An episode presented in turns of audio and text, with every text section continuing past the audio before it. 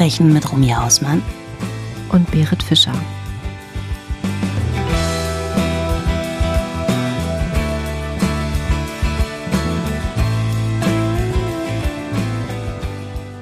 Hallo ihr Lieben, hallo Buddy, herzlich willkommen bei einer neuen Folge von R&B, a True Crime Talk, wahre Verbrechen mit Romy Hausmann und Berit Fischer. Wir freuen uns total, dass ihr heute wieder mit uns am Start seid. Und der heutige Fall, Buddy, da geht's einmal über den großen Teich in die USA. Oh, schön. Sehr gut, sehr gut. Ich bin sehr gespannt, ob du den kennst. Ich kann dir aber schon mal vorab erzählen, ich habe mich so mega aufgeregt bei der Recherche.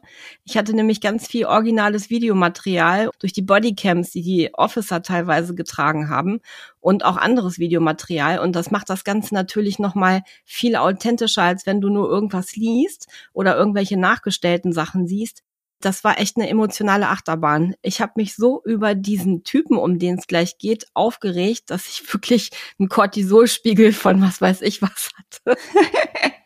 Okay, okay, also ich bin hooked. Von wann ist der Fall? Sag mir das. Äh, wir gehen ins Jahr 2020. Das ist also noch nicht so lange her. Okay, dann würde ich sagen, leg mal los. Also, wie gesagt, es geht heute in die USA ins Jahr 2020 und zwar in die Stadt Jupiter in Florida. Jupiter liegt an der Südostküste von Florida, oberhalb von Miami. Das sind ungefähr so 140 Kilometer, nördlich von Palm Beach und gehört zum Palm Beach County. Jetzt ich als olle Touristiktante, ne, musste ich erst mal gucken, was geht denn da überhaupt so ab? Ja, habe ich mich mal ein bisschen informiert. Also das ist so ein total entspannter Küstenort, voll laid back, weiße Strände, türkisblaues Wasser, edle Boutiquen, luxuriöse Wohnanlagen und die Promis haben den Ort auch schon für sich entdeckt. Du hast ja sowieso so eine hohe Promi-Dichte in dieser Gegend, aber in dem Ort haben halt Leute gewohnt, wie zum Beispiel der Schauspieler Burt Reynolds, der hat bis zu seinem Tod in 2018 da gewohnt. Tiger Woods, der Golfspieler, hat da sogar ein eigenes Restaurant. Dann hier Kid Rock, den kennst du ja wahrscheinlich auch. Mhm. Oder diese Tennisspielerin Serena Williams, also die haben da alle sich ein Anwesen irgendwann gekauft und haben halt diese Vorzüge von Jupiter für sich entdeckt. Jupiter ist nicht groß, also das sind ungefähr 60.000 Menschen, die da wohnen. Und ach, ich hätte auch nichts dagegen, da zu wohnen. Also ich habe mir das mal so ein bisschen ich wollte gerade sagen, ich habe kein einziges, ich habe kein einziges Bild gesehen, aber ich wäre dabei, wirklich. Ich würde meinen Wald gegen den Strand tauschen, ganz problemlos. Ja, und trotz dieser Idylle, Buddy, passierte im März 2020 ein grausamer Mord. Und was war Anfang 2020? Covid, die Pandemie. Richtig. Okay. Ganz genau. Ganz schwierige Zeit für alle Menschen. Ich glaube, da sind auch die Verbrechensraten extrem angestiegen, ne? Also von Fällen von, von häuslicher Gewalt über tatsächlich auch Mord. Da ist ganz viel passiert. Ja. Das hat viel mit den Menschen gemacht, ja. Und das ist auch auf jeden Fall mit ein Grund, warum das Ganze passiert ist. Genau, da ging die ganze Corona-Story los und keiner wusste, was auf einen zukommt. Alle waren in Panik und es herrschte höchste Verunsicherung auf der ganzen Welt. Es ging uns ja genauso. Die Pandemie wurde dann offiziell ausgerufen. Das war am 11. März 2020. Und mal so nebenbei bei uns in Deutschland war der erste offizielle Fall im Januar 2020 bekannt geworden. Im März 2020 war es dann so, dass der große Lockdown auch in den USA begann. Es wurde fast alles geschlossen, genauso wie bei uns auch. Es wurde eine Ausgangssperre verhängt. Und dieses aufgewühlte Durcheinander machte sich jemand in Jupiter im März 2020 zunutze. Sie jagen ihn, aber er stellt sich nicht ungeschickt an und gerade das macht es so schwer. Zum Glück hinterlässt er in all den Orten, die er durchkreuzt, digitale Brotkrumen. Sie wissen, sie werden ihn kriegen. Es ist nur eine Frage der Zeit. Aber genau die sitzt ihnen wie eine schwarze Krähe im Nacken. Sechs US-Bundesstaaten und fast 3000 Kilometer liegen hinter den Ermittlern, als sie ihn endlich aufspüren. Aber trotz allem fehlt ihnen das letzte und wichtigste Puzzleteil. Wo ist Gretchen Anthony? Buddy und liebe Crime Buddies, heute geht's um den Mord an Gretchen Anthony und um das Corona-Alibi. Gretchen Staunton Anthony wurde am 8. Januar 1969 geboren. Sie ist in New Jersey aufgewachsen und war später an der Fashion School in New York. Danach arbeitete sie als Lehrerin und irgendwann im Jahr 2006 zog sie dann nach Florida.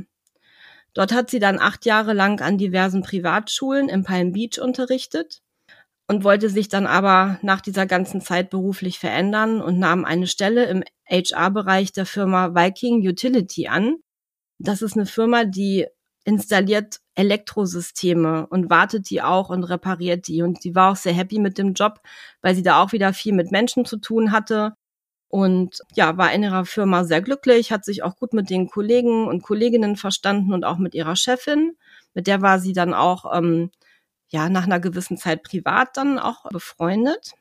Und eine Freundin von Gretchen mit Namen Kelly Hanna beschreibt Gretchen als einen sehr warmherzigen und fürsorglichen Menschen mit einer ganz tollen Ausstrahlung.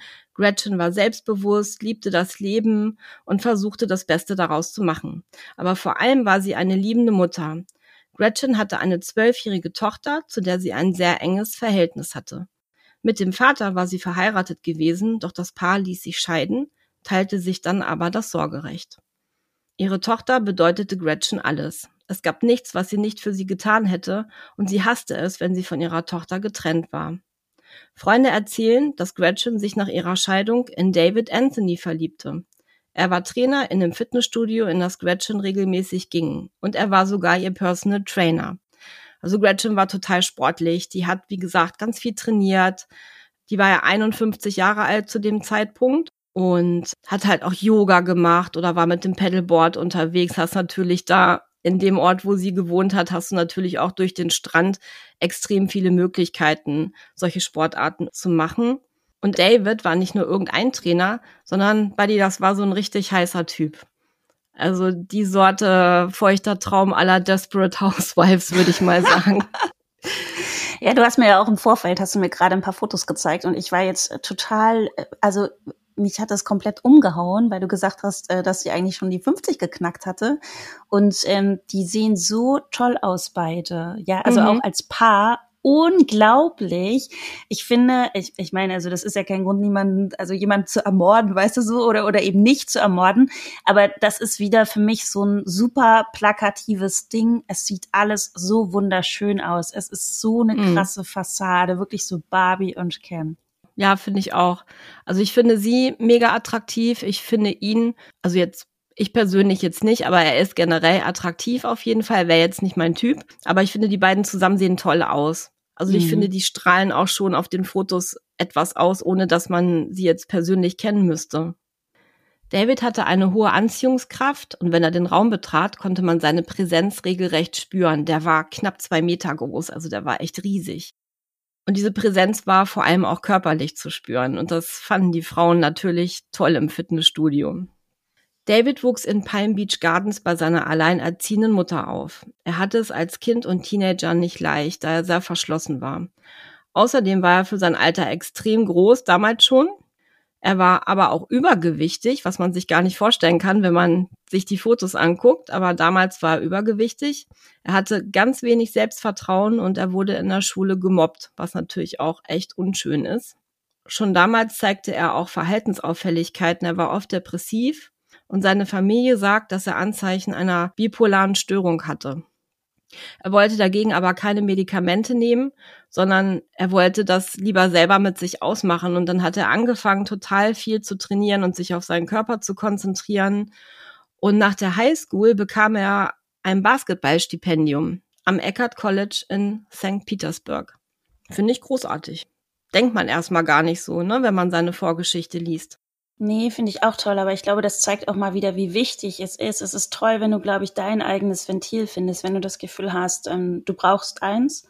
Mhm. Und wenn jemand das im Sport findet oder in anderen Tätigkeiten, ist es toll. Aber du merkst halt da eigentlich schon, jetzt im Intro, dass es nicht ausreicht und dass es einfach, es darf keine Schande sein, sich auch psychologische Hilfe zu suchen und zu holen und die in Anspruch zu nehmen. Mhm. Das macht einen Menschen nicht schwach ich finde das so traurig immer, wenn man das hört, weil ich meine, ich weiß ja jetzt schon, worauf es hinausläuft, so, ne? Und wenn du dann irgendwie schon sagst, die Familie hat das damals schon gemerkt und er hat sich dem aber verweigert, Hilfe in Anspruch zu nehmen, dann denke ich immer so, mein Gott, weißt du, wäre diese Hürde nicht gewesen oder dieses vielleicht, wie wirkt es nach außen, wenn ich mir einen Therapeuten oder eine Therapeutin suche, vielleicht wären Dinge verhindert worden. Das finde ich ja. immer so traurig, das zu hören. Das stimmt. Kelly, die Freundin von Gretchen, berichtet in einem Interview, dass sie die beiden, also David und Gretchen, mehrere Jahre zuvor in einem Fitnessstudio in Jupiter kennengelernt hat. Über Gretchen sagt sie, das erste, was einem an ihr aufgefallen ist, waren ihre großen blauen Augen, die blonden langen Haare und ihr tolles Lächeln. Sie war immer braun gebrannt, hatte eine sportliche Figur, eine tolle Ausstrahlung und David beschreibt sie als attraktiv und sehr charmant.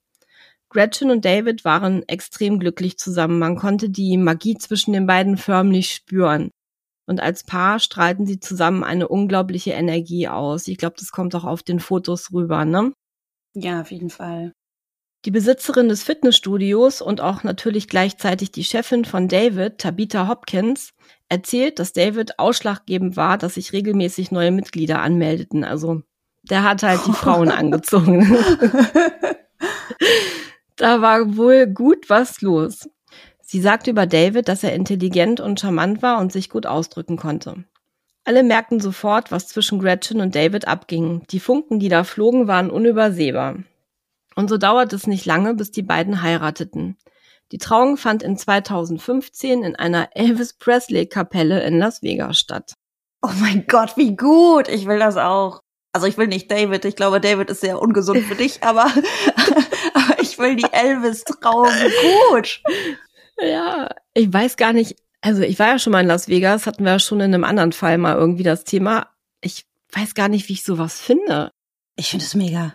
Ja, ich finde es mega. Also ich bräuchte, ich, ich würde das machen. Ich, ich glaube eh, ich bin mir nicht sicher, ob ich jemals in meinem Leben heiraten würde oder werde.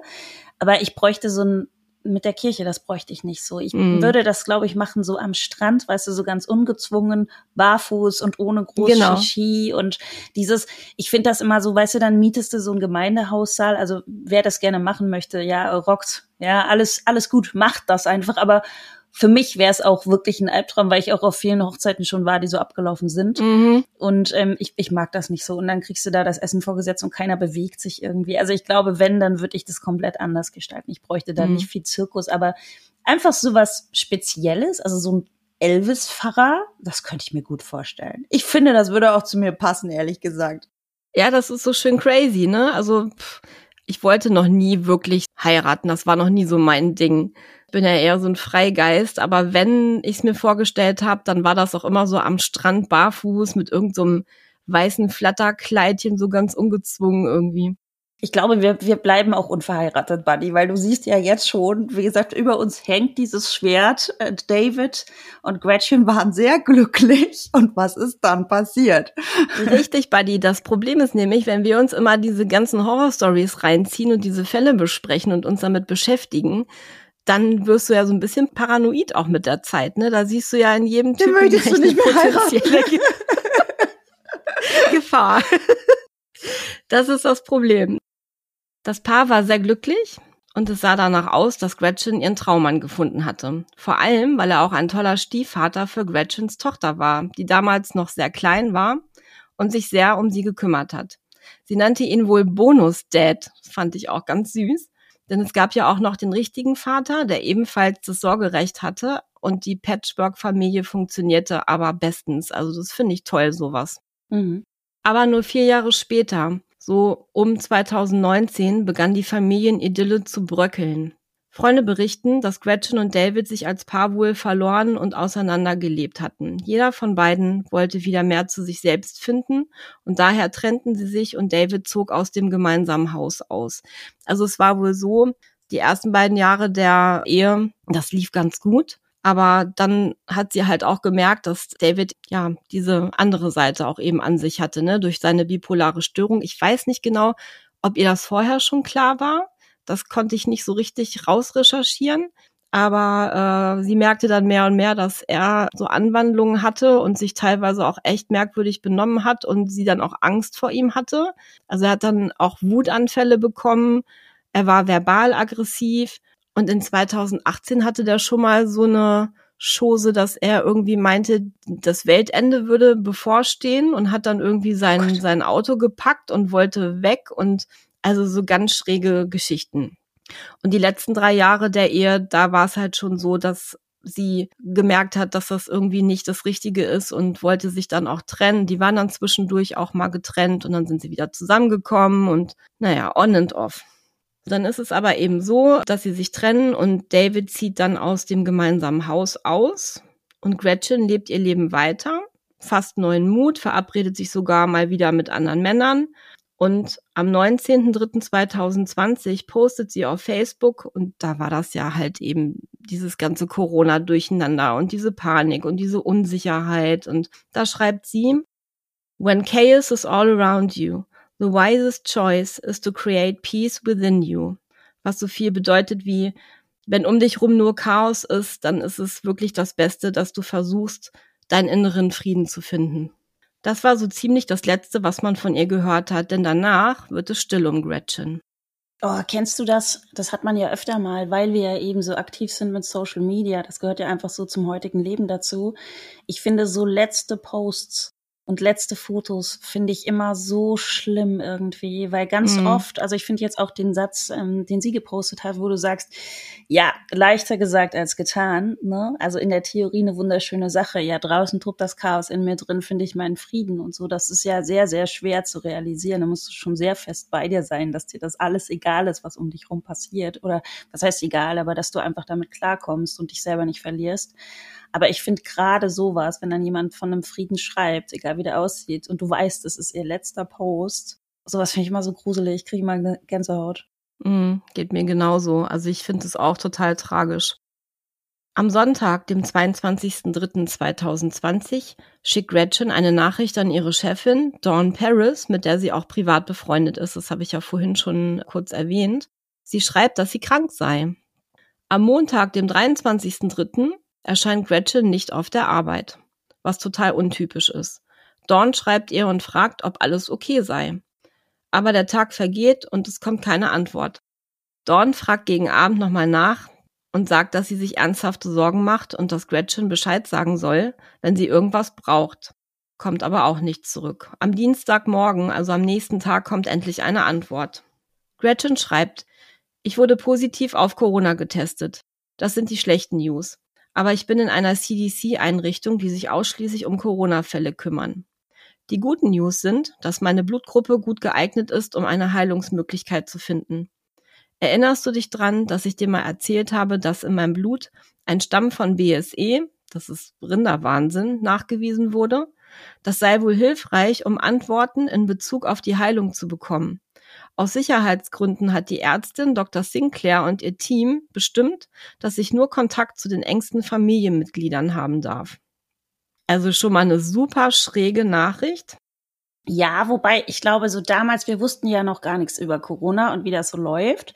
Ich glaube, damals tendierst du dazu, das zu glauben, oder? Also heute würde ich auch sagen, was? Mhm. Aber wir, wir wussten alle nicht, was da gemacht wird, ähm, ob das kuriert werden kann, ob man dran stirbt. Guck mal, also von dem her, ja.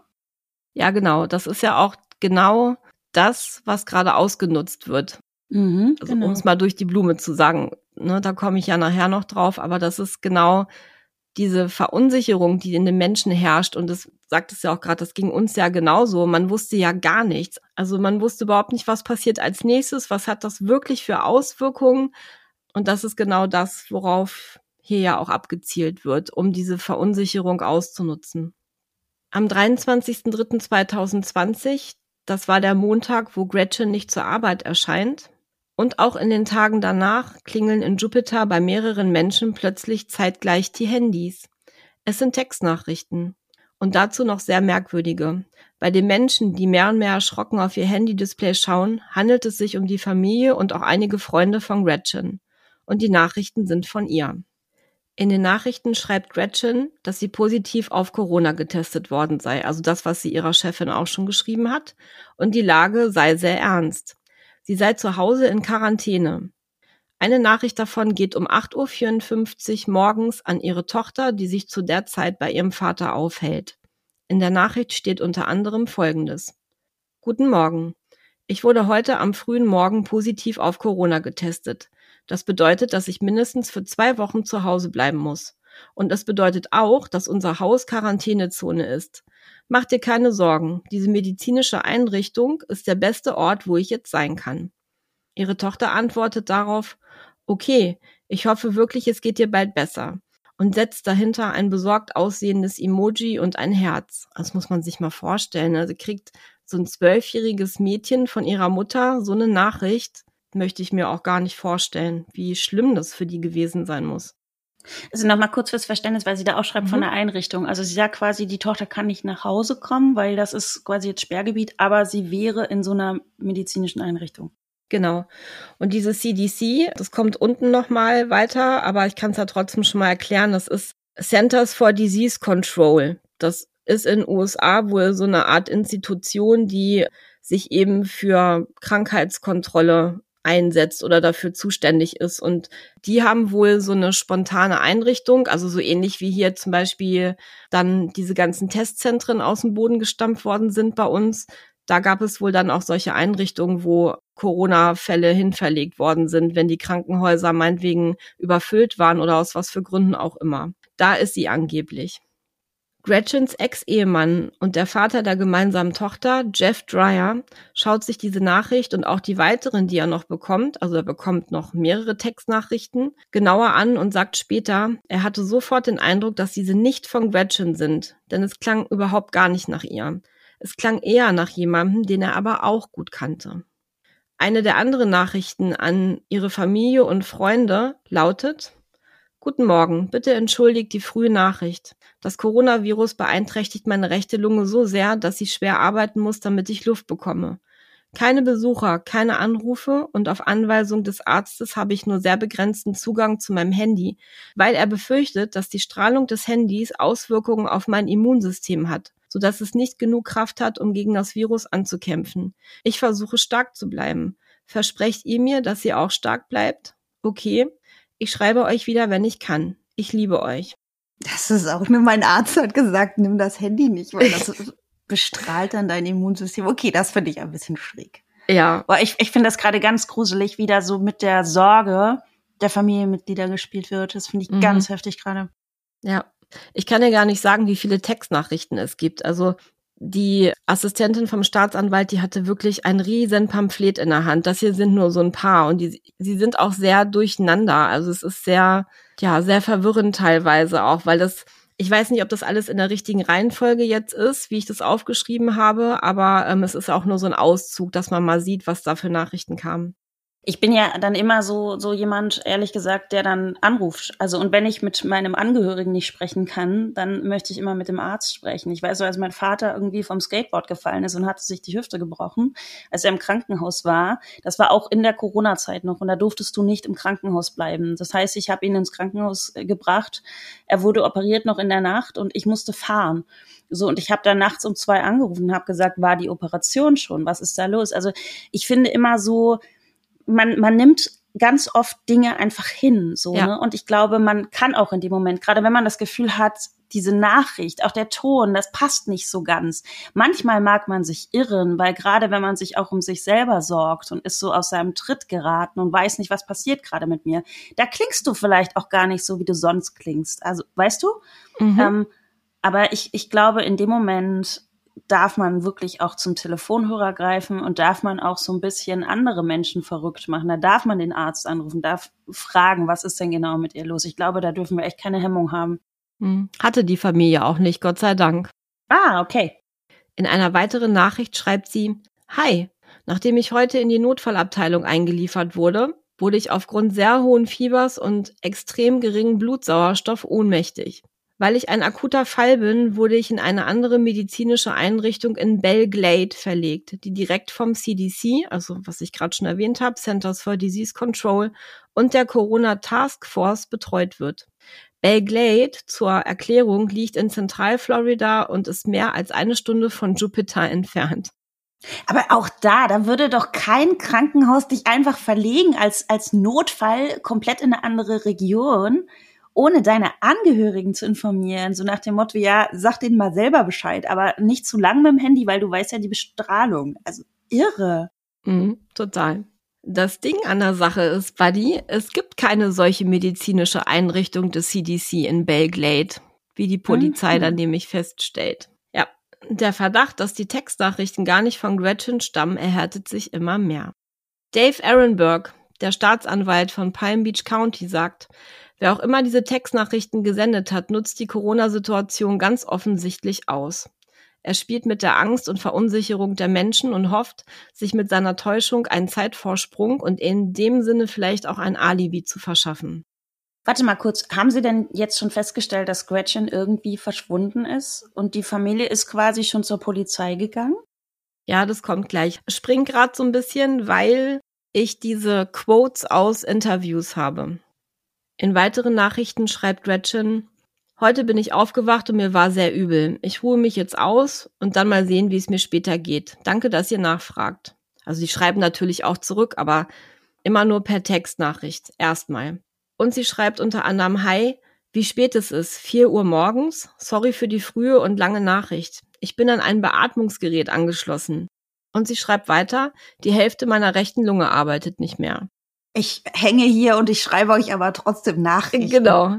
Ja, voll crazy. Diese Art von Nachrichten, und es waren echt unzählige, verteilen sich über mehrere Tage. Ihre Familie und Freunde machen sich natürlich sofort große Sorgen, denn in den Nachrichten wird tagtäglich, also im Fernsehen und im Radio, über die steigenden Corona-Zahlen und Todesfälle berichtet und in der Stadt Palm Beach war bereits der Alarmzustand ausgerufen worden. Die öffentlichen Strände wurden geschlossen, Restaurants durften nicht mehr öffnen und das Daily Business wurde heruntergefahren, kennen wir ja selber auch. Sie schreiben Gretchen zurück. Oh mein Gott, es tut mir so leid. Fühlst du dich krank oder einfach nur müde? Sie versuchen Gretchen auch natürlich anzurufen. Aber sie geht nicht an ihr Handy. Die Anrufe landen alle auf dem Anrufbeantworter. Die Situation wird immer merkwürdiger. Denn die ganze Kommunikation findet nur über die Textnachrichten statt. Gretchen ruft nie zurück. Gretchens Freundin Kelly sagt, dass sie aufgrund der hohen Zahlen der tödlichen Corona-Fälle Angst um sie hatte, sich aber trotz allem nicht vorstellen konnte, dass Gretchen überhaupt an irgendetwas sterben könnte und schon gar nicht an diesem Virus. Denn sie war mit ihren 51 Jahren topfit. Sie trainierte regelmäßig im Fitnessstudio und nahm ihre Gesundheit sehr ernst. Also versuchen sie, Gretchens Ehemann David zu erreichen, aber auch er geht nicht ans Telefon. Die Familie und Gretchens Freunde machen sich immer mehr Sorgen und informieren daher die Polizei. Jetzt folgt der 911-Call. Ich weiß nicht, wer es genau war. Ich nehme mal an, es ist eine Freundin, weil wenn man den Wortlaut hört, dann klingt es sehr danach, dass es eine Freundin war. Der Call lautet folgendermaßen.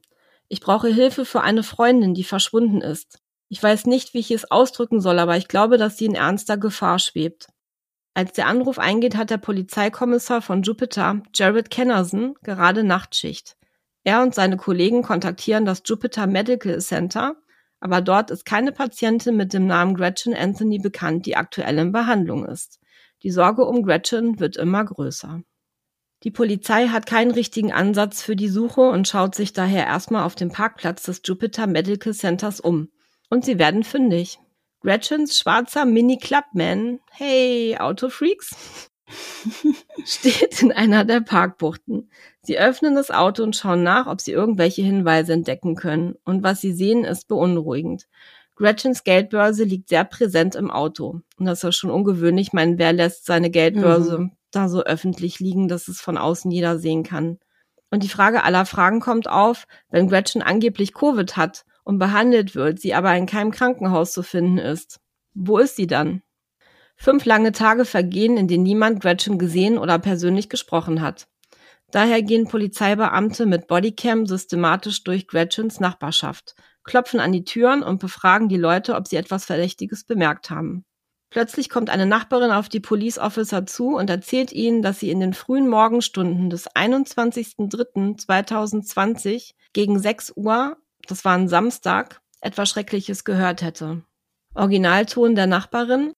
Ich hörte einen markerschütternden Schrei einer Frau. Es klang so, als würde sie angegriffen werden. Ich hörte sie schreien, nein. Und dann hörte ich sowas wie, es tut weh, hör auf. Die Schreie waren wirklich grauenvoll. Buddy, was würdest du tun, wenn du sowas hören würdest? Es war jetzt genau mein Gedanke. Also es ist, glaube ich, immer schwierig. Man hört, glaube ich, dann erstmal noch eine Weile hin, weil manchmal ist es ja nicht das, was man sich jetzt im Worst Case vorstellt. Aber mhm. ich glaube, wenn wirklich jemand schreit Nein und das tut weh, ich glaube, lieber einmal zu oft vielleicht beim Notruf angerufen als einmal zu wenig. Weil das finde ich ist schon sehr explizit irgendwo, ne? Also wenn du nur mal irgendwie so einen Kreischer hörst, manchmal, es ist Samstagabend, manchmal geht's ja auch ein bisschen wild dazu, wenn man frisch verliebt ist oder so. Nee, also es ist früh morgens. Oder, oder so, naja, wie auch immer. Obwohl da kann, ja, so, naja, kann man auch. Ne? Also ich meine, manchmal, manchmal kannst du dich vielleicht auch manchmal musst du noch mal hinhören, um das richtig einzuordnen. Das stimmt. Aber ich finde, wie gesagt, so dieses Nein und hör auf und tut, das tut weh, das finde ich ist schon sehr, sehr deutlich, dass mhm. da was passiert, was die betreffende Frau, die da gerade schreit, nicht möchte. Mhm. Also ich kann ja aus eigener Erfahrung sagen, hier um mich rum, ich weiß nicht, warum das so ist, aber wenn du nachts das Fenster auf hast, also jetzt gerade im Sommer, ne, wenn du mit offenem Fenster schläfst, du kannst dir nicht vorstellen, was hier nachts für Geräusche sind.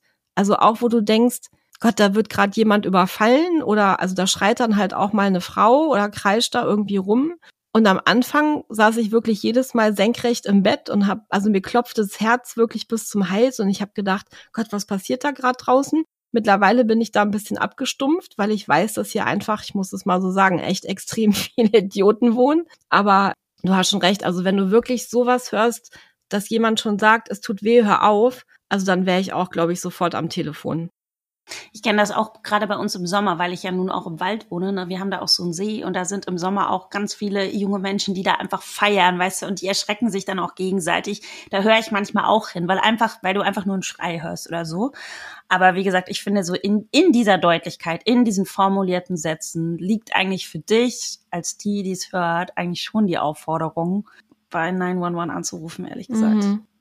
Und vor allen Dingen, weißt du, wenn, wenn sie befragt wird und sie das sofort parat hat, wenn sie sofort weiß, hey, da, ich habe einen super krassen, markerschütternden Schrei gehört. Also es war ja nicht nur so, ah, in irgendeiner Nacht habe ich mal was gehört, ich war mir aber nicht sicher, sondern sie weiß sofort, worum es geht. Also muss es so deutlich sich auch bei ihr eingeschraubt haben, dass man sich, glaube ich, erst recht fragt, warum hast du nichts getan in dem Moment? Ja, sie schildert es ja auch echt drastisch, ne? Also mhm. sie betont ja auch, wie schrecklich diese Schreie waren. Also ja, daher das meine ich. Also wenn das wahrnimmst, kann ich auch überhaupt nicht nachvollziehen, dass sie nicht die Polizei angerufen hat, denn sie hat es nämlich tatsächlich nicht getan. Aus was für Gründen auch immer. Ich will es auch nicht überbewerten, aber ähm, ja, man steckt da nicht drin, man war nicht dabei, keine Ahnung. Auf jeden Fall hat sie nicht angerufen. Dann kommt noch ein weiterer Nachbar und erzählt, dass er später an diesem Samstag gesehen hat, wie unter dem Tor von Gretchens Garage eine seifenartige Flüssigkeit herausfloss. Mhm. Die Officer entdecken außerdem, dass Gretchens Eingangstür, also die haben natürlich auch am Haus geklopft und haben dann nachgeguckt und so. Ich weiß aber, die dürfen nicht einfach rein. Erstmal. Und haben dann festgestellt irgendwann, dass die hatte wohl, also Gretchen hatte so eine Art wie so ein Patio. Also du kommst rein, dann ist es wie so ein kleiner Patio und von dort aus gibt es nochmal eine Tür, die führt direkt in die Garage. Und da haben sie gemerkt, dass in dem Schloss dieser Tür, die zur Garage führt, ein abgebrochener Schlüssel im Schloss steckt. Die Beamten verlieren keine Zeit und brechen die Garage auf, aber Gretchen ist nirgendwo zu finden. Aber ihnen steigt sofort ein scharfer Geruch nach Reinigungsmittel in die Nase. Oh, der Klassiker, ne? Mhm. Ja, total. Sie untersuchen dann auch das Haus von Gretchen mehrmals. Die Bodycams filmen dabei mit. Sie finden Spuren eines heftigen Kampfes im Inneren vor. Ein zerbrochener Bilderrahmen liegt auf der Erde, Glasscherben liegen auf Gretchens Bett und ein beflecktes Handtuch, und das sieht aus wie Blutflecken, es bestätigt sich auch später, liegt auf der Waschmaschine. Und sie finden wohl auch ein Kleidungsstück oder mehrere Kleidungsstücke mit blutartigen Flecken. Aber was dann kommt, haben die Officer nicht erwartet. Denn ein paar Nachbarn waren doch relativ aufmerksam und haben nämlich Fotos gemacht. Und zwar von einem schwarzen Nissan Pickup Truck, der in der Nähe des Hauses geparkt war, nachdem diese Schreie gehört worden waren. Und wer fährt so einen Truck? David. Mhm, oh. Genau.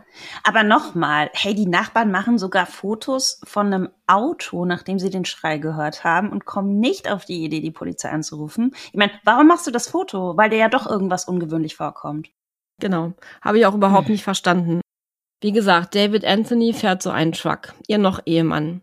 Die Ermittler erfahren von Familie und Freunden, dass Gretchen im Februar 2020 die Scheidung eingereicht hat und daraufhin zog David aus dem gemeinsamen Haus aus und bei seiner Mutter wieder ein. Die hat da wohl um die Ecke gewohnt. Und ab da wurde sein Zustand mehr und mehr instabil und besorgniserregend, wie seine Chefin Tabitha Hopkins später aussagt. David wurde unberechenbar und teilweise aggressiv. Auch Gretchens Familie sagt aus, dass Gretchen selbst bereits kurz nach der Trennung um ihre eigene Sicherheit besorgt war. Sie hatte nämlich Angst vor David und installierte deshalb Sicherheitskameras rund um Haus und Garage, also außen und auch innen. Denn er tauchte nach der Trennung immer wieder am Haus auf.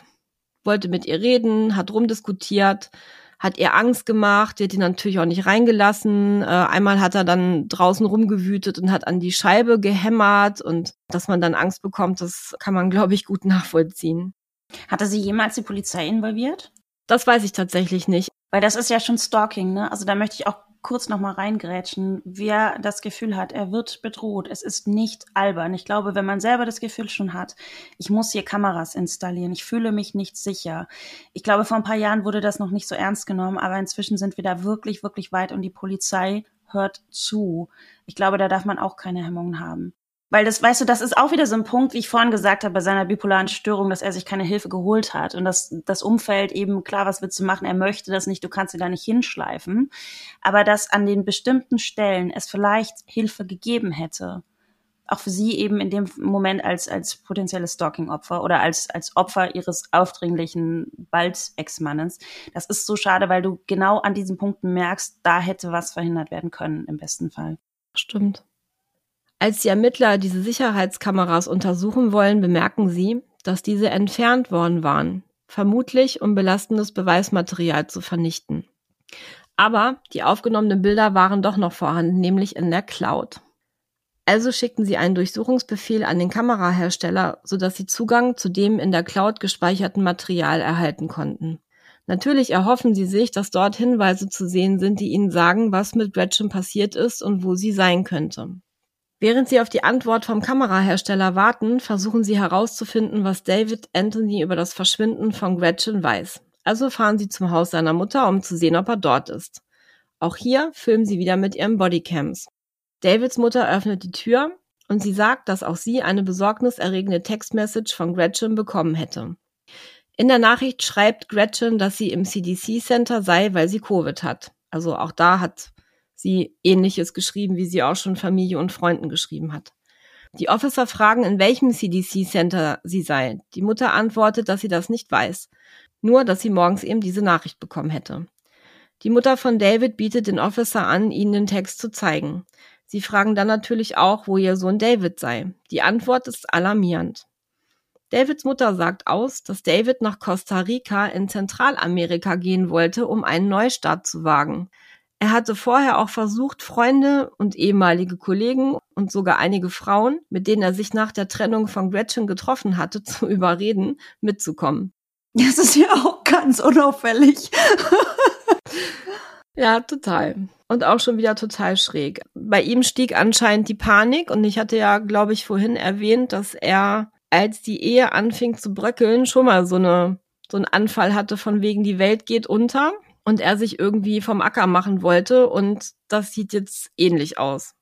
Am 24.03.2020, also drei Tage nachdem Gretchen verschwunden war, packte er seinen Truck, nahm seinen Hund Kobe, der hatte so einen Husky, den hat er übrigens nach seinem Idol, dem Basketballstar Kobe Bryant, benannt, nahm er den Hund und fuhr davon.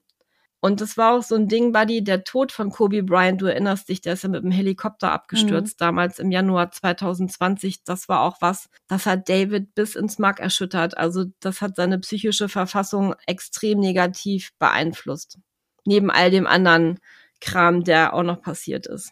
Wobei ich gerade wirklich auch staune über diese Gap zwischen einerseits ist er so abgeklärt und so vorbereitet, indem er ja diese ganzen Nachrichten verschickt, indem er ja auch so spezifische Dinge von sich gibt. Er schreibt ja nicht nur, hey Familie, ich bin gerade mal irgendwie weg in irgendeinem Covid-Center, sondern er schreibt ja in Gretchens Namen, ich werde dort und dorthin verlegt und das und das haben die rausgefunden und das und das ergibt die Blutanalyse. Also es ist alles so handfest und irgendwo ja doch klug in Anführungszeichen, so weißt du, also du hast das Gefühl, er sichert sich komplett ab und andererseits dieses absolut dumme, ich pack meinen Truck und bin halt mal weg. Hey, wie auffällig möchtest du sein, Dude? Wirklich.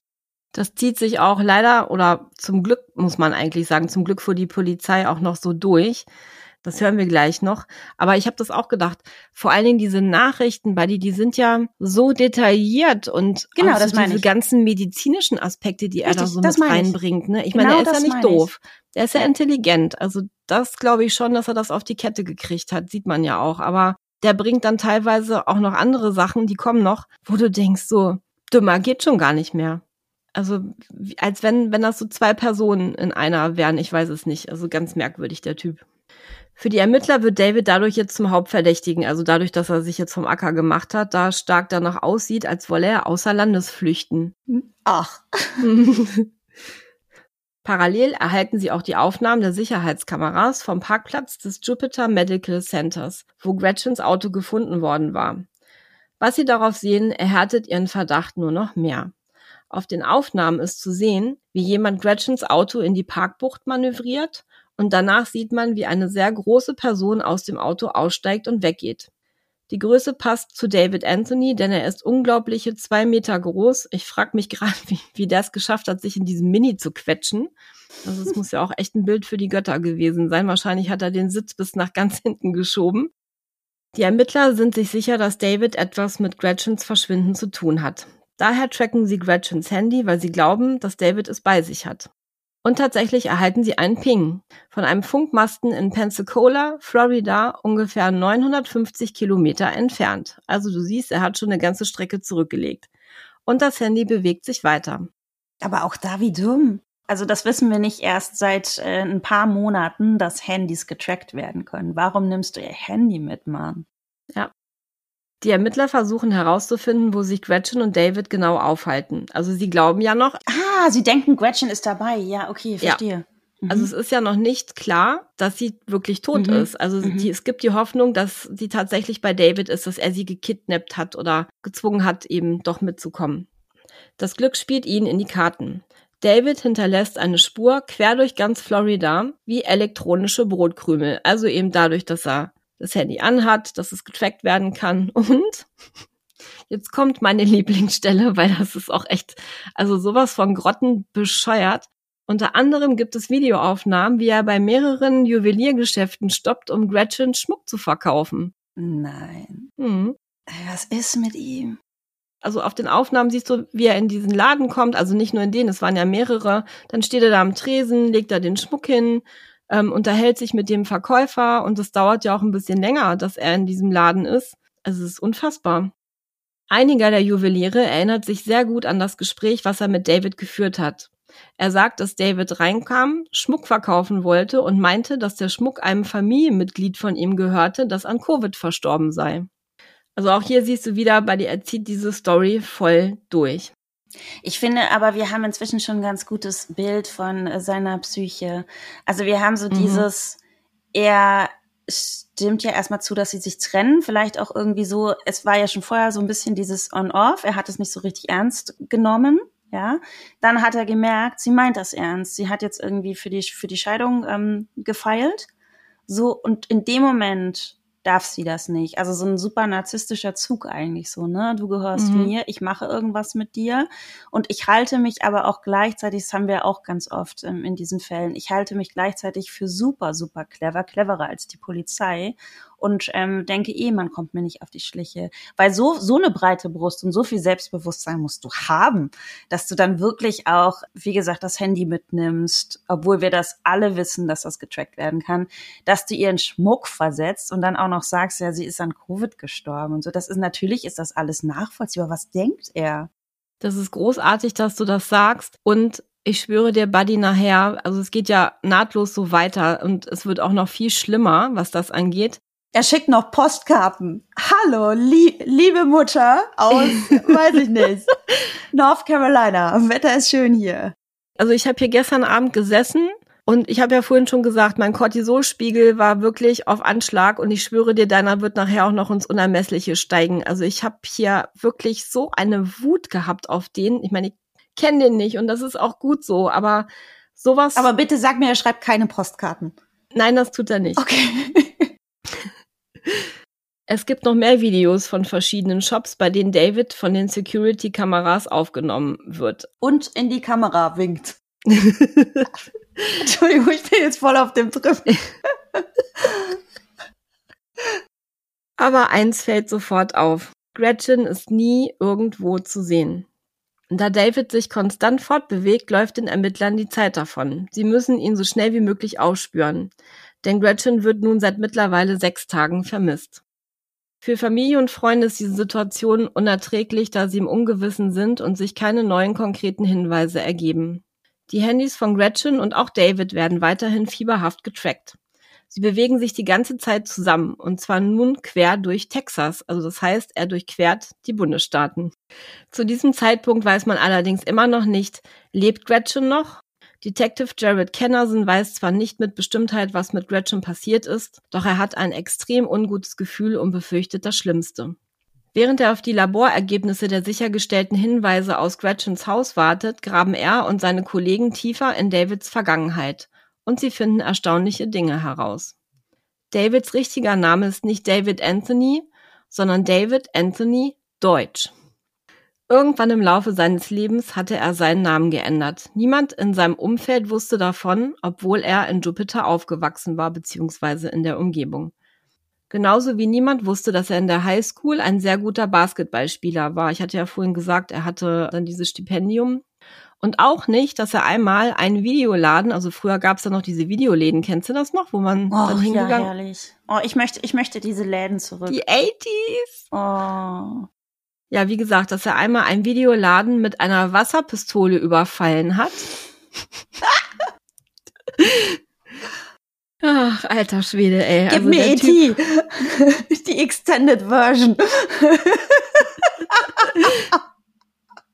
Nein, ich spule meine Videos nicht zurück. oh Gott, das ist ja, ja, das ist eigentlich nicht lustig, aber ich, also dieser Typ ist unglaublich. Das war übrigens äh, 1997, als er das gebracht hat. Es wird jetzt gerade ein bisschen absurd, es tut mir leid, aber ich bin jetzt auch so voll drin. Also er geht in den Videoladen mit einer Wasserpistole. Ich gehe davon aus, er möchte nicht E.T. haben, sondern er will die Kasse irgendwie leer machen, oder? Hier eine Plastiktüte. Ich will E.T., ich will den Terminator. Das packst du mir alles ein, Mann. Oh, oh Gott, mir laufen schon die Tränen, ey. Ah. Oh, ich muss mich mal, ich muss mich mal kurz sammeln hier. Jetzt wird's wieder ernst. Also, pass auf. Ja. Und er hat auch noch einen Police Officer angegriffen, danach irgendwann. Also das war die zweite Tat. Warum, weiß ich jetzt nicht. Das stand da nirgendwo. Aber ich finde, das reicht ja auch schon allein die Tatsache an sich. In beiden Fällen konnte man sich im Strafverfahren einigen. Das heißt, die haben so einen Plea-Deal gemacht. Dieser Plea-Deal, das ist so eine Art Vergleichsvereinbarung zwischen einem Angeklagten und der Staatsanwaltschaft, um ein abgekürztes Strafverfahren zu ermöglichen, sofern sich der Angeklagte schuldig bekennt. Und weil er das gemacht hat, musste er nur für eine kurze Zeit ins Gefängnis. Wie sich herauskristallisierte, hatte David eine kriminelle Vergangenheit und es ist aus Erfahrung nicht ungewöhnlich, dass solche Menschen ihrer Vergangenheit entkommen möchten. Also deswegen hat er wohl auch dann seinen Namen geändert, wobei er den jetzt auch nicht so großartig geändert hat, also einfach nur das Deutsch weggelassen. David Chefin aus dem Fitnessstudio bemerkte allerdings merkwürdige Dinge an David, also auch schon in der Zeit, bevor das alles mit Gretchen passiert ist. Abgesehen davon, dass er intelligent und talentiert war, war er sehr launisch. Er hatte extreme Stimmungsschwankungen. Es war so ein bisschen wie, weißt du, Dr. Jekyll und Mr. Hyde. Davids Verhalten wurde mit der Zeit so unberechenbar, also wie gesagt, noch vor Gretchen, dass seine Chefin ihm bereits in 2017 fristlos kündigen musste, weil sie war gezwungen dazu, ähm, das Verhalten von ihm, gerade auch im Fitnessstudio, das war gar nicht mehr tragbar, auch den Kunden nicht gegenüber. Also du merkst so diese diese mentale Krankheit, die zieht sich wirklich irgendwie schon durch sein ganzes Leben. Ein paar Jahre später gibt sie ihm jedoch eine zweite Chance. Aber Anfang 2020 geht alles wieder von vorne los. Sie spricht ihn an und fragt, was los sei. Sie sagt ihm, dass er nicht mehr der sei, den sie mal kannte und er sich sehr verändert hätte. Und sie war wieder gezwungen, ihm zu kündigen, da sein Verhalten wirklich nicht mehr tragbar war. In diesem Moment sah sie einen Ausdruck in Davids Augen, der ihr Angst machte. Dieser Blick war voller Wut. Und ich glaube, das ist auch das, was Gretchen schon in diesen letzten drei Jahren ihrer Ehe einfach mehrfach auch gemerkt hat, dass da irgendwas in ihm lodert. Zu dieser Zeit waren Gretchen und David bereits getrennt. Tabitha schickte eine Nachricht an Gretchen, und zwar mit einer Warnung. Sie schreibt, halt dich von David fern. Gretchen antwortet, ja, ich weiß, er ist verrückt. Das war das letzte Mal, dass Tabitha mit Gretchen gesprochen hatte. Das war im Februar 2020.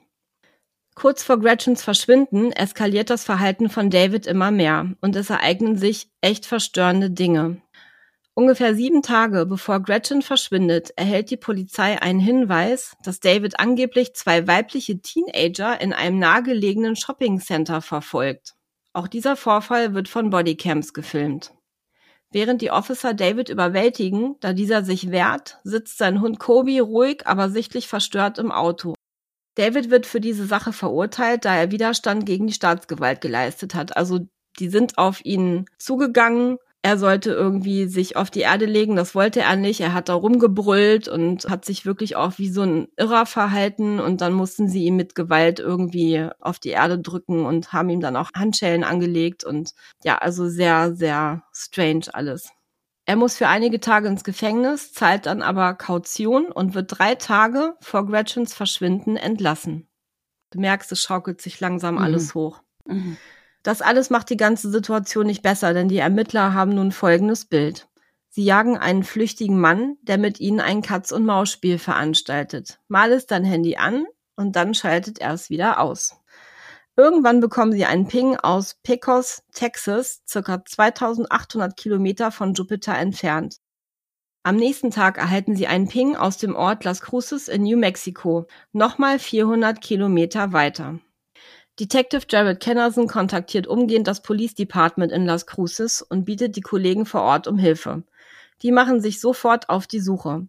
Das Handy von David wird parallel weiter getrackt und sie haben auch eine Beschreibung seines Trucks bekommen. Tatsächlich können sie ihn aufspüren. Er fährt gerade auf der Straße und sie zwingen ihn anzuhalten. Danach nähern sie sich mit vorgehaltener Waffe dem Truck. Auch diese Situation wird wieder gefilmt. David steigt mit hoch erhobenen Händen aus seinem Nissan aus. Er trägt eine Mütze, eine Sonnenbrille, eine Jacke mit Camouflagemuster, ein helles Shirt, eine dunkle Cargohose und Boots. Also schon so ein bisschen finde ich, ach, ich verkleid mich mal, hoffentlich erkennt mich keiner. Ja, und auch so ein bisschen Soldier-Ken-mäßig, oder? Ja, ja. ne? So als wäre er auf so einem, ich weiß nicht, auf einer so eine Mission, Mission ne? unterwegs. Ne? Ja, genau. ja, genau. Als sie ihn nach Gretchen fragen, sagt er, dass das Letzte, was er von ihr gehört hätte, war, dass sie Covid hätte und in einer CDC-Einrichtung sei und dort behandelt werde. Die Officer durchsuchen sofort Davids Truck und stellen Gegenstände sicher, darunter auch sein Handy und auch Gretchens Handy aber sie haben leider nicht genug Beweise und das ist so schlimm, um David zur Vernehmung mitzunehmen und müssen ihn zusammen mit seinem Hund wieder ziehen lassen. Dieses Mal aber zu Fuß, denn das Auto, und da weiß ich nicht genau, weil das war nicht richtig beschrieben. Also entweder beschlagnahmt die Polizei das Auto und nimmt es mit oder es bleibt einfach dort stehen. Das ist irgendwie nicht so richtig rausgekommen. Und niemand weiß, wo David nun hingeht. Weißt du was, das finde ich an der Stelle ganz, ganz schlimm, weil sie fragen ihn, hey, wo ist Gretchen? Er sagt, keine Ahnung. Ich hatte das letzte Mal Kontakt mit ihr, als sie mir gesagt hat, sie hätte Covid. Und dass in dem Moment nichts zieht, der Fakt, er hat ihr Handy. Weißt mhm. du, ich meine, du musst ja in dem Moment fragen, aber warum hast du denn ihr Handy? Weil von diesem Handy kommen die Nachrichten. Das ja. kann ich gerade nicht wirklich fassen, dass das kein Grund ist zu sagen, Dude, wir gehen jetzt mal aufs Revier und du erklärst uns jetzt mal die ganze Kiste, sondern dass sie sagen, ja, schöne gute Reise, hier Auto lässt du mal stehen, aber hier ähm, Weidmanns Heil. Das, also das verstehe ich gerade gar nicht. Ich kenne mich da als Leier halt zu wenig aus. Ich habe keine Ahnung, was denn wirklich konkret vorliegen oder hätte vorliegen müssen, damit sie ihn hätten mitnehmen können. Also ich habe es auch nicht verstanden. Für mich würde das auch ausreichen, die Tatsache, dass er ja ihr Handy da hat. Und Gretchen ist ja nicht dabei. Also die Frage ist, genau. wo ist sie? Ne? Ja. Am Montag, dem 30.03.2020, erhält die Polizei in Jupiter endlich die Auswertung der Aufnahmen von Gretchens Security-Kameras, also von Haus und Garage. Auf den Aufnahmen ist eine große Person zu sehen, die sich in Gretchens Patio aufhält, teilweise verdeckt von den Schatten der Dunkelheit. Auf den Aufnahmen ist auch zu sehen, wie diese Person Gretchen auflauert, sie dann überfällt, also irgendwann erscheint Gretchen auf der Bildfläche und dann zwingt, vom Patio in die Garage zu gehen. Die Ermittler können auch Aufnahmen von Gretchens Alexa-Gerät sicherstellen. Das, was sie dort hören, ist der reinste Horror. Gretchen schreit nach Hilfe und versucht über Alexa einen 911-Notruf herzustellen. Oh nein, oh Gott, ich habe Gänsehaut gerade. Die Verbindung wird allerdings nicht hergestellt, denn, was Gretchen nicht wusste, man muss Alexa vorher entsprechend programmieren, damit im Notfall diese Anrufe abgesetzt werden können. Das ist echt erschütternd, Buddy, denn wenn sie das gewusst hätte und vorab das so programmiert hätte, dann hätte meiner Ansicht nach, vielleicht sehe ich das technisch auch falsch, aber dann hätte David, sobald Gretchen den Sprachbefehl einmal abgesetzt hätte, diesen Anruf nicht mehr unterbrechen können und Gretchen würde vielleicht noch leben. Oh und das sieht die Polizei auch so.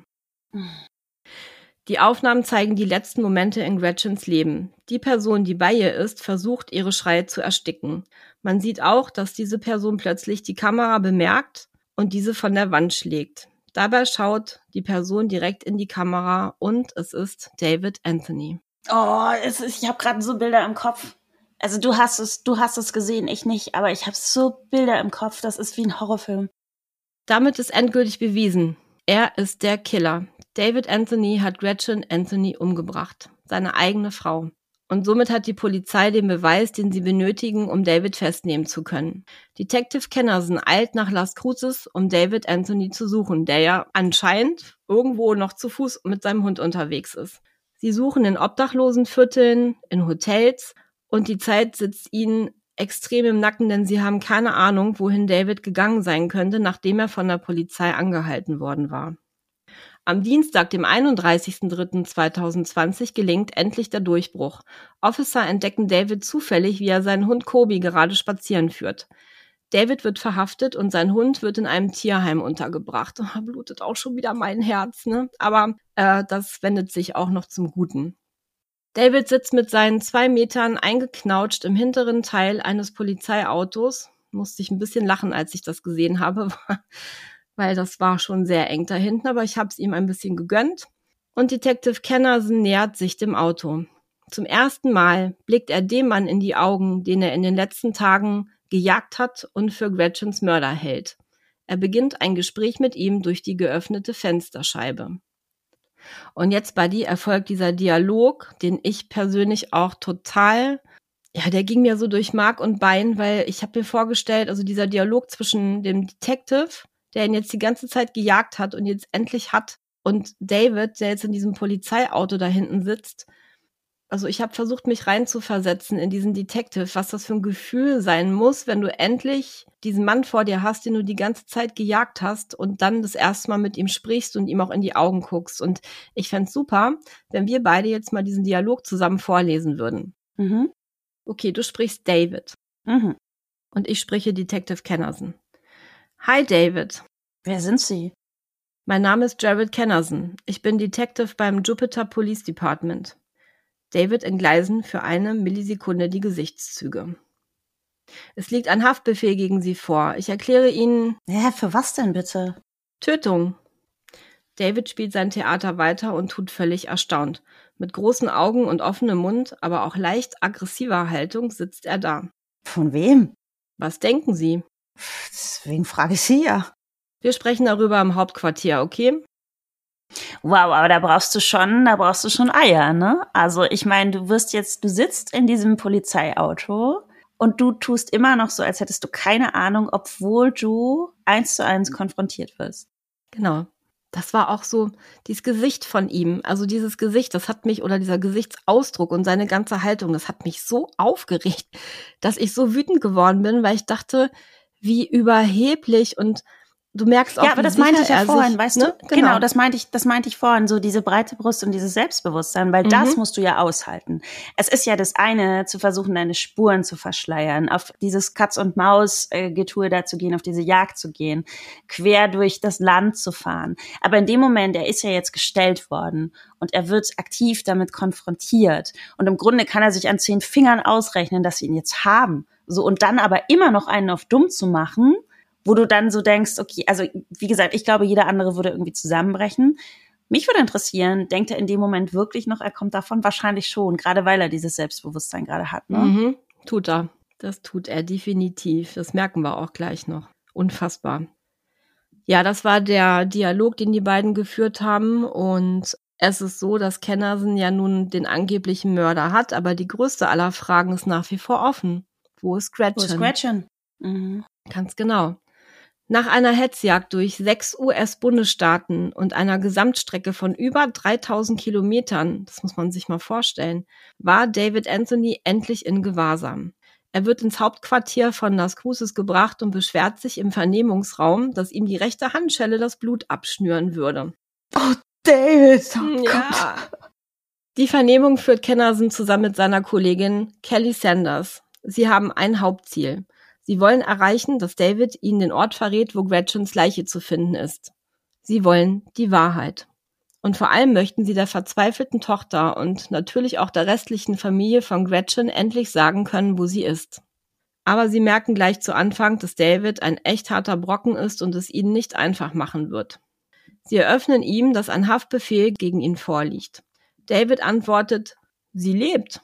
Kennerson ist erstaunt über diese Aussage, denn er glaubt David nicht. Er glaubt, dass Gretchen nicht mehr am Leben ist. Und er ärgert sich über Davids Lügen und sein trotziges und überhebliches Verhalten.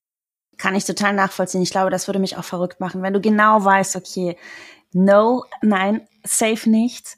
Und er lügt dir so dreist ins Gesicht. Ja den Job könnte ich, glaube ich, auch nicht machen, äh, so jemanden zu verhören, weil da würde ich regelmäßig wahrscheinlich komplett ausrasten. Mhm. Ich glaube, du bist da ganz nah dran, irgendwie den am Kragen zu packen und mal an die Wand zu pinnen und sagen, mhm. so jetzt raus mit der Wahrheit, es reicht jetzt einfach. David behauptet, dass Gretchen mit ihm gefahren sei.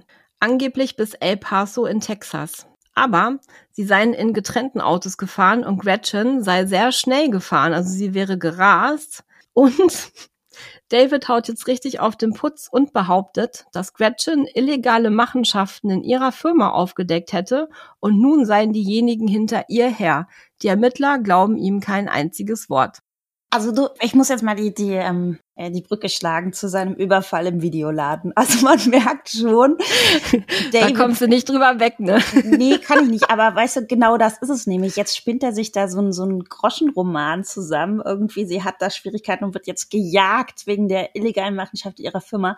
Du merkst, der lebt wirklich in seinem eigenen Film. Also vielleicht hat er wirklich auch in der Jugend zu oft im Videoladen da Videos ausgeliehen. Ich weiß es nicht. Ich find's so absurd. Als sie ihn darauf ansprechen, dass Gretchen in ihren Textnachrichten schreibt, dass sie Covid hat, weicht er plötzlich aus. Sie konfrontieren ihn damit, dass es nachweisbar in keinem Krankenhaus einen Beleg gibt, dass Gretchen dort wegen Covid eingeliefert und behandelt wurde. David stellt sich dumm und antwortet darauf, okay, bedeutet das jetzt etwas? Die Ermittler schalten jetzt einen Gang höher und versuchen ihn in eine Ecke zu drängen. Sie sagen ihm ganz direkt, dass sie glauben, dass er die ganzen Textnachrichten geschrieben und von Gretchens Handy aus verschickt hat.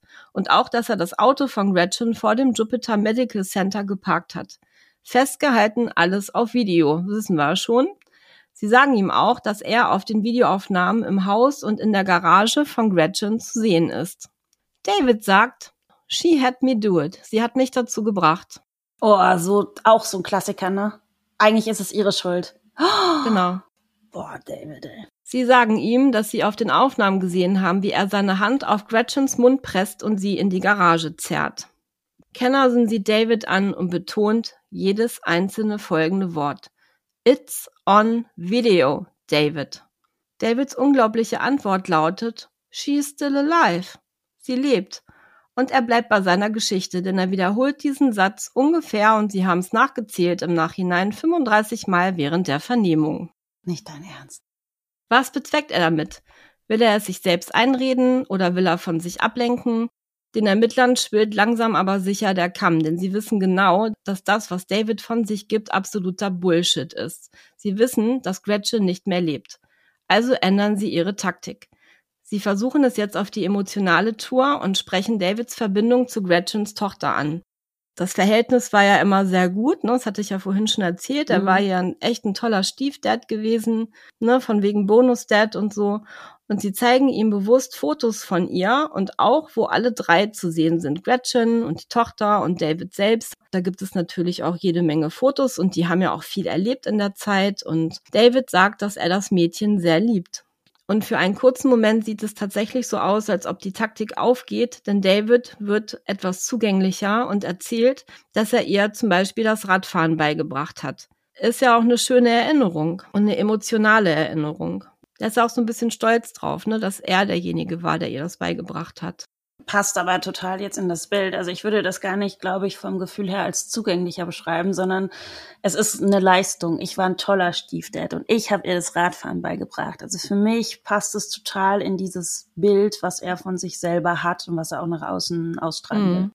Daraufhin bitten die Ermittler David, dass er genau deswegen für das Kind das Richtige tun soll. David sagt, er würde dem Mädchen nie wehtun wollen. Er würde beiden, also auch Gretchen, nie wehtun. Kelly Sanders versucht ihm klarzumachen, dass er dem Mädchen aber sowieso indirekt schon wehgetan hat, indem er verschweigt, wo ihre Mutter ist. David antwortet, dass sie das Gretchen fragen soll, also wo sie ist, denn er sagt ja, sie würde noch leben. Die Ermittler sagen ihm, dass das nicht möglich ist, da Gretchen tot sei. David behauptet weiterhin felsenfest, dass Gretchen nach wie vor lebt.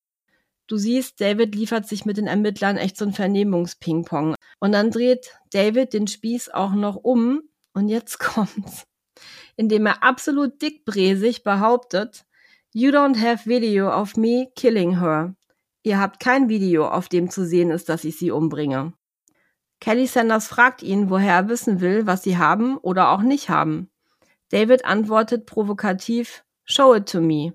Zeigt es mir. Und dann wird er richtig laut und noch arroganter. Show me the video. Show me the video. Kelly Sanders sagt ihm, dass der tote Körper von Gretchen auf dem Video zu sehen ist. Und jetzt muss ich mich gerade richtig zusammenreißen, Buddy, denn es macht mich so wütend, denn er legt noch eine Schippe drauf und pumpt die Ermittler in einem mega arroganten Ton an und wird nochmal lauter und sagt nochmal, show me the video. Mit einem Selbstbewusstsein, das ist schon gar nicht mehr greifbar. Also in so einer Situation ich meine, sie hat ihm ja eben gerade gesagt, dass der tote Körper auf dem Video zu sehen ist. Und er sagt nochmal, und wie gesagt, er brüllt hier schon richtig an, show me the video.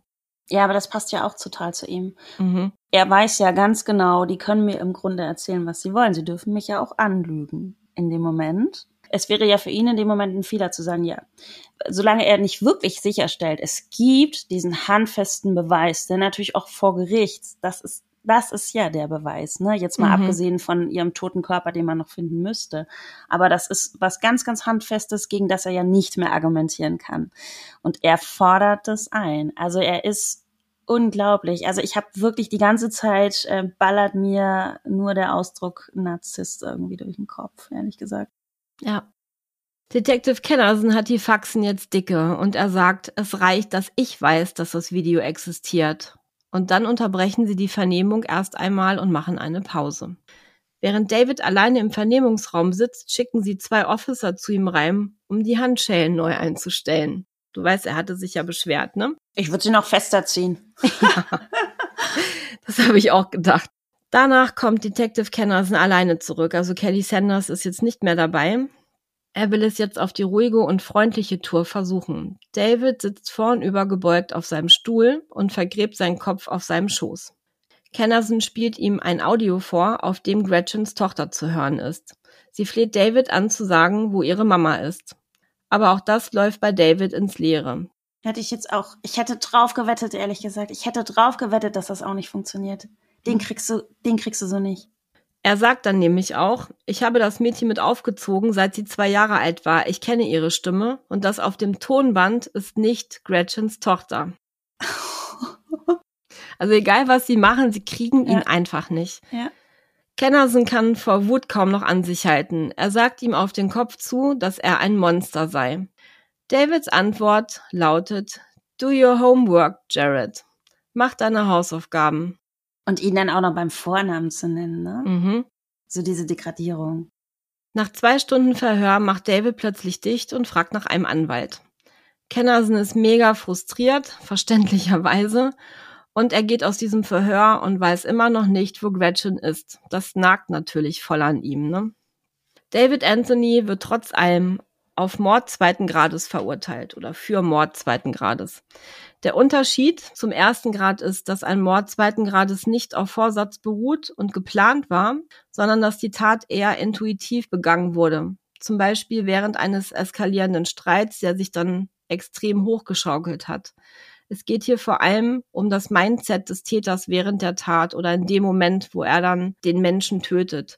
War es geplant oder geschah der Mord intuitiv? Und da habe ich gedacht, für mich wäre das absolut äh, Mord ersten Grades, weil ich glaube, dass er das Voll. geplant hat. Natürlich, er ist doch, er ist doch in ihr Haus. Ja. Er ist doch quasi, der, der hat ja nicht an der Tür geklingelt und hat gesagt, hey Gretchen, wollen wir noch mal reden?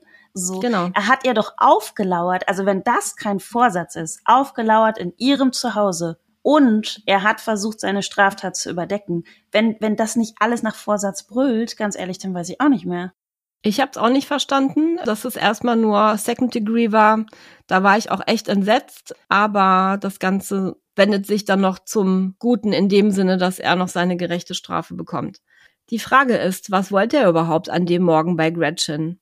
Hatte er vor, sie zu töten oder wollte er nur mit ihr reden und dann ist die ganze Sache eskaliert? Also soweit ich das recherchieren konnte, wollte er sie wohl überreden, dass sie mit nach Costa Rica kommt. Er hat ja mehrere Leute versucht zu überreden und sie wollte nicht. Aber nochmal, du kannst doch niemanden überreden, indem du ihm auflauerst.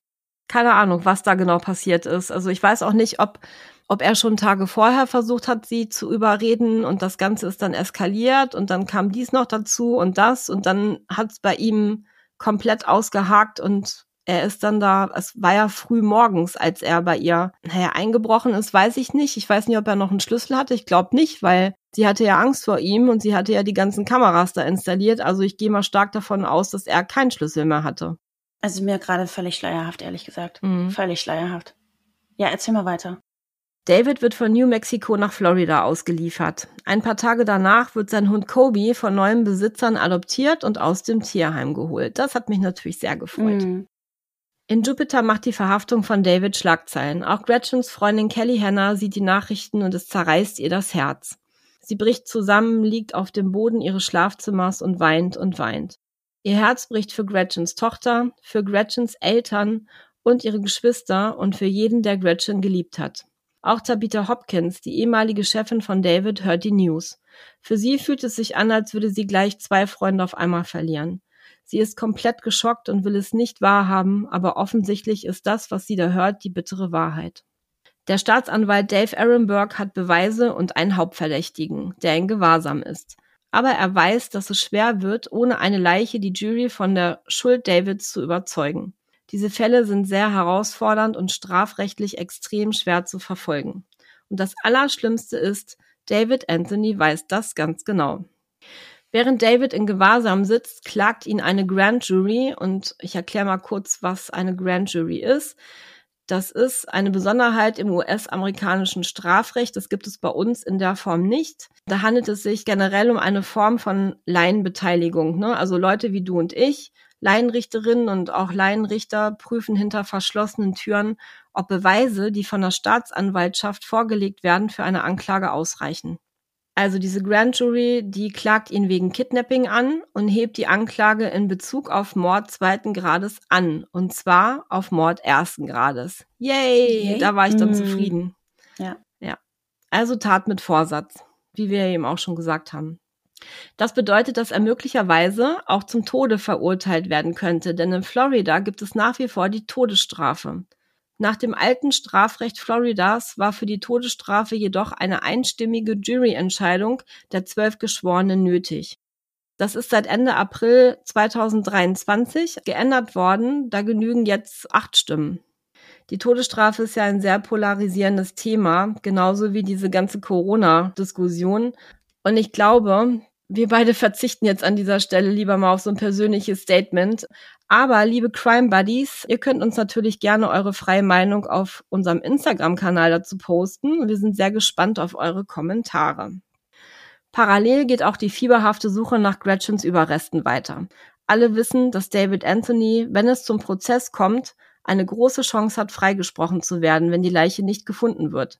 Und mit der Erkenntnis pokert auch David. Für Gretchens Familie ist dieser Zustand der pure Albtraum. Sie haben Angst, dass David freigesprochen wird, wenn die Leiche nicht gefunden wird. Sie haben Angst davor, dass der Mörder von Gretchen wieder irgendwo ein normales Leben führen wird, ungestraft davonkommt, wieder lachen und fröhlich sein wird. Und vor allem haben sie Angst davor, nie zu erfahren, wo Gretchen ist. Der Gedanke, dass sie irgendwo da draußen liegt, ganz alleine, ist unerträglich. Genauso wie der Gedanke, sie nie nach Hause holen und begraben zu können. Und dass die quälende und schmerzende Ungewissheit für den Rest ihres Lebens wie eine dunkle Wolke über ihn hängen wird und ihnen die Luft zum Atmen nimmt. Mittlerweile ist es Dezember 2020 und die Weihnachtsferien stehen vor der Tür. Leider konnte Gretchens Leichnam trotz aller Bemühungen nicht gefunden werden und die Sorge steigt, dass sie eventuell niemals gefunden wird, ohne einen Hinweis von David. Also wird jetzt eine Vereinbarung verhandelt, dass David in Anführungsstrichen nur 38 Jahre Gefängnisstrafe erhält, sich dafür aber selbst des Mordes zweiten Grades für schuldig bekennt, also das wird in dem Fall dann eben für diese Vereinbarung runtergestuft, also dass er sich mindestens für zweiten Grades schuldig bekennt und auch verrät, wo er Gretchens Leiche versteckt hat. Am Montag, dem 21.12.2020, erscheint David Anthony vor Gericht und plädiert auf schuldig. Ganze neun Monate nach Gretchens Verschwinden gibt David nun endlich das zu, was jeder eigentlich schon wusste. Er hat seine Frau umgebracht. Und er sagt auch, wo Gretchen zu finden ist. Noch am selben Tag wird ihre Leiche geborgen.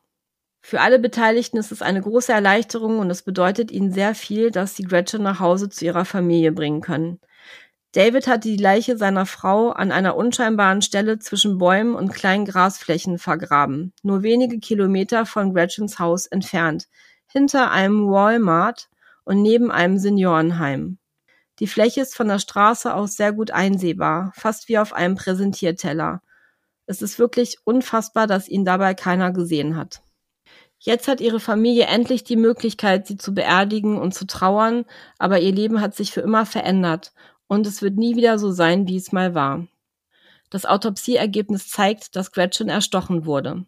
Ihr Körper weist mehrere Stichwunden am Hals und am Oberkörper auf. Ebenso gibt es massive Abwehrverletzungen, was bedeutet, dass Gretchen verzweifelt um ihr Leben gekämpft hat. Im Januar 2021 erscheint die ganze Familie von Gretchen vor Gericht, um bei der Verlesung der Anklage dabei zu sein und David direkt in die Augen zu sehen. Gretchens Schwester Sarah Carey sagt unter anderem zu ihm, Du hast das Wissen über Gretchens Verbleiben für dich ausgenutzt, um eine geringere Strafe zu erhalten. Du bist das pure Böse. Du hast dem Kind die Mutter genommen, du hast den Eltern eine Tochter genommen. Du bist ein Monster. Du bist ein Feigling. Wir werden dir niemals vergeben. Während dieser Worte herrschte Totenstille im Gerichtssaal. Dann war David dran, etwas zu sagen, und es kam eine extrem bizarre Erklärung seiner Tat. Er sagt Folgendes. Die Corona-Pandemie hat in meiner Vorstellung das Ende der Welt bedeutet. Ich sah es als Armageddon und fühlte mich gezwungen, dem Ganzen zu entkommen, um jeden Preis. Anstatt ein Mann zu sein, entschloss ich mich dazu, ein Feigling zu sein. Ich habe versucht, etwas zu stehlen, was nicht mir gehörte. Und am Ende habe ich ein Leben beendet. Ihr Leben hatte einen Wert und eine Bedeutung, und ich habe es ihr gestohlen. Ich nehme ihm das sowas von, von gar nicht ab, wenn ich ehrlich bin. Das ist jetzt für mich nur noch so, ich sag jetzt, was ich glaube, was die Leute von mir hören wollen. So, ich war ein Feigling. Also er verhält sich ja jetzt quasi bei diesen letzten Worten komplett anders als durch diese Ermittlungen ja. und im Vorfeld. Und das ist für mich super kalkuliert. Und das finde ich, also das macht mich noch wütender, wenn ich ehrlich bin. Mhm. Dass du genau weißt, er sagt es jetzt nur, damit der Richter irgendwie sagt, ja, okay, gemach, gemach, passt schon, mhm. weißt du so. Das finde ich ganz, ganz schlimm. Ja, ich auch. Das sagt die Freundin, also die Kelly, die Freundin von Gretchen auch, dass sie ihm das überhaupt nicht abkauft und dass es totaler Schwachsinn ist, was er da erzählt. Was am Ende bleibt, sind Angehörige und Freunde mit einer einzigen quälenden Frage. Warum? Gretchens Tochter geht es den Umständen entsprechend gut heute. Sie lebt seitdem bei ihrem Vater. David Anthonys Entlassung aus dem Gefängnis ist für 2058 geplant. Dann wäre er 81 Jahre alt. Ja, Buddy, das war das Corona-Alibi. Ja, ich bleib dabei. Ich find's unfassbar tragisch, dass es so viele Punkte gab, an denen irgendwas hätte anders werden können. Dadurch, dass auch bekannt war, was für Probleme er hatte. Dadurch, dass viele Menschen auch mitbekommen haben, wo er ausgetillt ist. Es gab immer wieder so, so kleine Möglichkeiten, wo irgendwas hätte in eine andere Richtung gehen können. Und das, finde ich, ist für mich das Allertragischste an diesem Fall. Ja, also so viel, wie wir vorhin auch gelacht haben, weil der sich einfach so skurril und so bescheuert verhalten hat teilweise. Ich finde, dieses Ende, das hat mich auch so mitgenommen wieder. Ja, wir lachen, ne? Aber es ist was total Pathologisches einfach. Diese Selbsterhöhung und dieses Ich stehe über allem. Ich treffe die Entscheidungen. Und du merkst auch so bei den Verhören, wenn sie ihm auch kamen mit dieser emotionalen Seite, denk an ihre Tochter. Ja, die mhm. möchte wissen, wo ihre Mutter ist. Du hörst von David immer nur ich, ich, ich der nimmt das gar nicht wahr. Der mag vielleicht auch für die Tochter ein guter Stiefpapa gewesen sein, aber er hat es nicht für die Tochter gemacht, er hat es für sich gemacht, weil er dieses Bild ausstrahlen wollte. Wie gesagt, ich dachte die ganze Zeit nur, ohne dass man das ja jetzt in irgendeiner Akte auch hätte nachlesen können und äh, ohne dass ich die Expertise hätte, aber für mich ich dachte die ganze Zeit nur Narzisst, Narzisst, Narzisst. Weißt du, diese, Selbstbeweihräucherung, diese Selbstüberzeichnung, dieses Ich bin schlauer als alle anderen, ich entscheide. Nicht Gretchen entscheidet, dass sie nicht mehr mit mir leben möchte, mit mir verheiratet sein möchte. Gretchen hat entschieden, sich ihm zu entziehen und das hat er nicht zugelassen.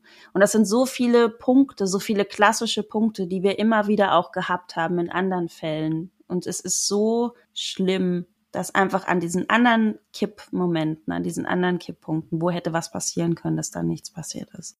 Das stimmt. Ich habe dir ja auch äh, unter anderem ein Foto gezeigt, wo Gretchen mit ihrer Tochter drauf ist. Ich finde dieses Foto total schön. Du siehst die beiden von hinten, die sitzen irgendwo am Meer und gucken gucken da auf so einen auf einen Regenbogen auch, ne? Also sie sie sitzen da äh, schauen aufs Wasser und äh, genau. man sieht im Hintergrund einfach, äh, man sieht so ein bisschen einen Berg, der ist so ein bisschen äh, wolkenverhangen, trotzdem ist es ein blauer Himmel und da ist so eine Spur von Regenbogen, also wunder wunderschön. Ich finde dieses Foto wirklich, auch wie du sagst, so schön und es hat so viel Aussagekraft, ne? Also auch wie die Tochter so den Kopf bei ihr auf der Schulter anlehnt und also das ist wirklich ein super schönes Foto und das macht es umso trauriger, ne? Diese ganze Geschichte. Absolut. Ja, ich fand den äh, Fall sehr krass, muss ich sagen. Der hat mich auch richtig, richtig mitgenommen. Unfassbar, was es für Menschen gibt. Aber ja, das ist halt eben dieses, wenn Menschen irgendeine psychische Störung haben, eine mentale Krankheit. Ich kann das teilweise wirklich gut nachvollziehen, wie schwierig das ist. Vor allen Dingen, wenn du dann eben auch die Kraft hast, so wie Gretchen, sich von so einem Narzissten zu lösen, ähm, das triggert den ja oft dann noch viel mehr, ähm, weil es nämlich genau. genau das ist, womit sie nicht rechnen weil sie ja. sind ja nun mal manipulativ und versuchen dich ja auch eigentlich von dem Leben, was du vorher gehabt hast, abzuschotten und auch von deinen Freunden und ja, dich zu lenken. Und dann kommt da plötzlich Widerstand und da kommen die nicht mit klar. Und ich könnte mir auch vorstellen, das hast du ja eben auch schon gesagt, dass das ein Grund war, warum das Ganze dann so eskaliert ist. Ich muss auch mal sagen, wir werden ja auch wieder Fotos auf unserem Kanal auf Instagram hochladen. Es gibt auch dieses Foto, wo David in seinem orangenen Anzug, also das ist, ich weiß nicht, ob es ein Mugshot ist, aber es sieht so aus. Und das ist auf jeden Fall im Gefängnis aufgenommen. Ähm, wie er guckt. Er grinst. Ja, also das finde ich Wahnsinn, das passt total so zu ihm, ne? Es gibt ja manchmal auch so Polizeifotos, die sind einfach, da zwinkert jemand dumm und das ist so, so ein furchtbar unglücklicher Moment, ne? Aber bei diesem Foto, da siehst du wirklich so, David nimmt das gerade überhaupt nicht ernst. Der denkt so, hm, ja, ich und was ich auch so krass raus. finde an dem Foto, das ist ja eine Collage und du siehst ja einmal dieses Hochzeitsfoto von den beiden von 2015 und dieser dieses Gefängnisfoto oder wo auch immer das entstanden ist, ist ja von 2020. Das heißt, da liegen fünf Jahre zwischen. Guck dir bitte mal diesen Unterschied an, wie der sich verändert hat. Also vom attraktiven, heißen Fitnessstudio-Trainer zum absoluten Hillbilly. Also der sieht ja wirklich aus, der sieht ja komplett irre aus auf diesem Foto. Also mag auch komisch getroffen sein, klar, das äh, darf man nicht vergessen, aber echt, wie sieht der bitte aus? Ja, das hat schon Spuren hinterlassen. Ne? Ja, also ein ganz heftiger Fall ähm, hat mich total bewegt.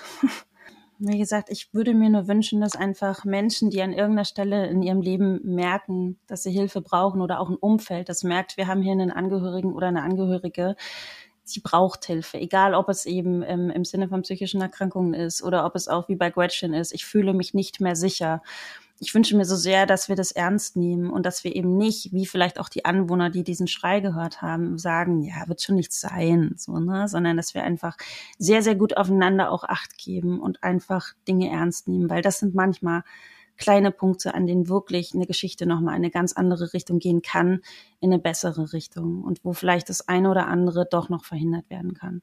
Genau. Ja, liebe Crime Buddies, das war der Fall für heute und wir würden uns freuen, wenn ihr natürlich auch auf Insta eure Kommentare und eure Gedanken und Ideen dazu hinterlasst, auch wenn der Fall jetzt gelöst ist, aber ich glaube, da gibt's echt viel Gesprächsbedarf. Und von daher würde ich sagen, bis nächste Woche, Buddy. Mit einem neuen Fall bei RB. Ich freue mich sehr, Buddy. Bis dahin. Ganz genau. Bis dann. Tschüss.